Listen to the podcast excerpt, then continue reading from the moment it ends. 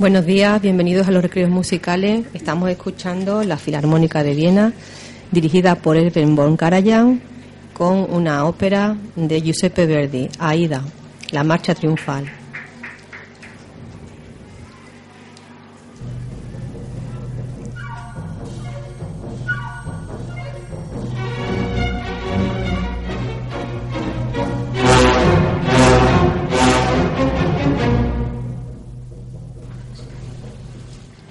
Acompañan en este programa Juan Luis Cordero y Alejandro Sánchez de Segundo D.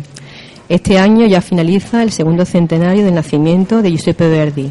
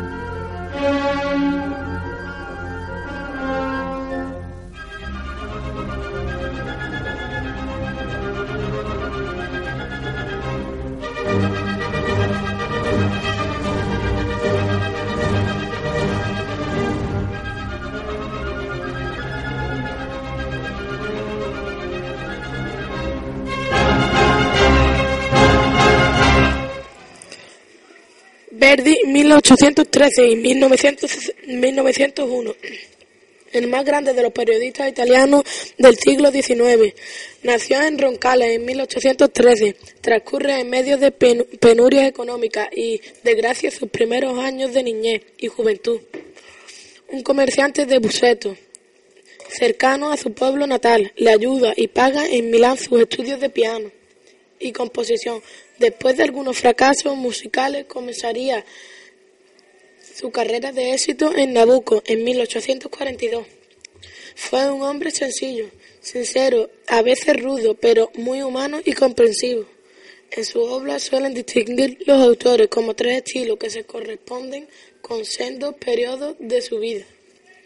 Hasta 1855 podrían permanecer Rigoletto, 1851, La Triabata, 1853. La época del patriotismo y de las aspiraciones liberadoras bajo el dominio austriaco, cuyo espíritu trata de reflejar en sus obras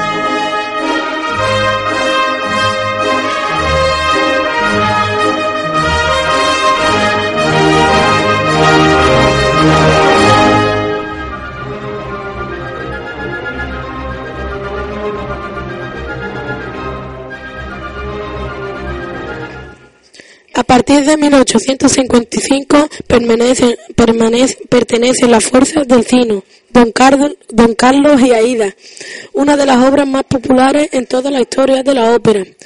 Es estrenada en el Cairo con motivo de la apertura del canal de Suez en 1871. De rica orquestación se aleja ya de la grandilocuencia de la gran ópera francesa, cimentándose más dramáticamente. En 1887 sorprendieron al mundo con dos póstumas obras, Falstaff, Otelo Falstaff, sobre los textos de Shakespeare. Siguen una línea muy diferente a los precedentes.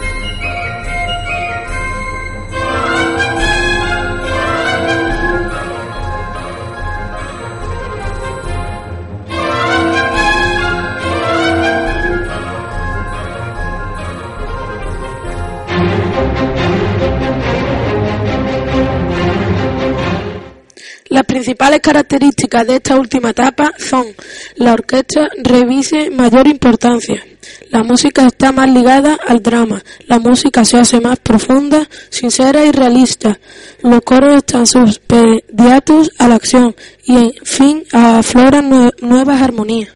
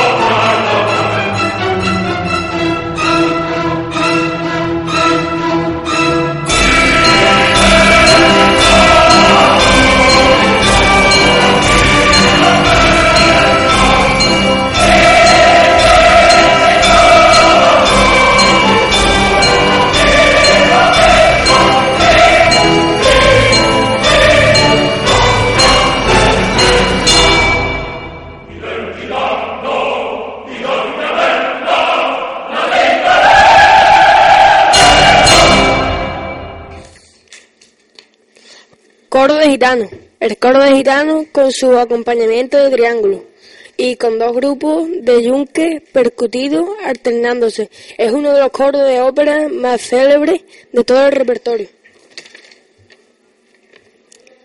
El Trovatore. estrenada con gran éxito en el Teatro Apollo de Roma el 19 de enero de 1853. En Segundo Trovatore, segunda ópera de la trilogía popular, junto a Rigoletto y la Traviata. Los rasgos esenciales del, drama, la importancia del héroe y la heroína, esta ópera, pura y con una pasión amorosa muy intensa. Los demás personajes importantes, la gitana Azucena y el conde de Luna. Cada cual, movido por su propia pasión, existe tanto en cuanto impedirán a los dos amantes que consumen su amor.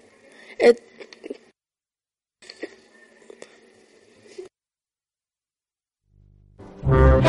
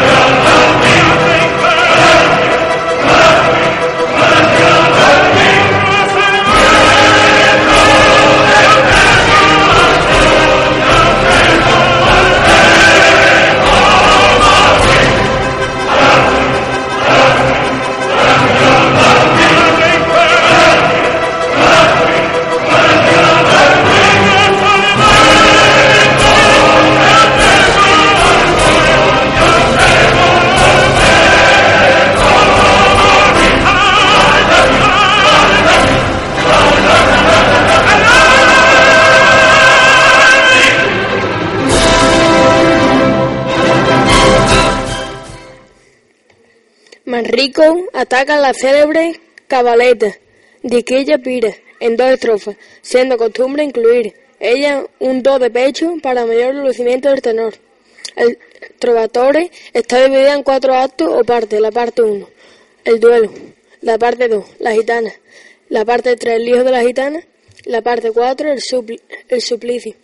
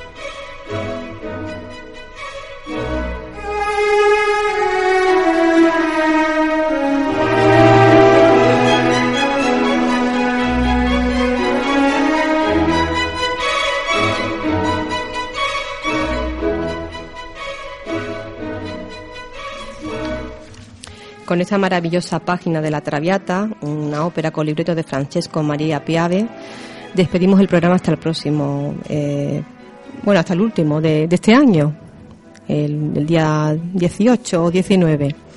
Así que que descanséis de los exámenes y nos vemos entonces.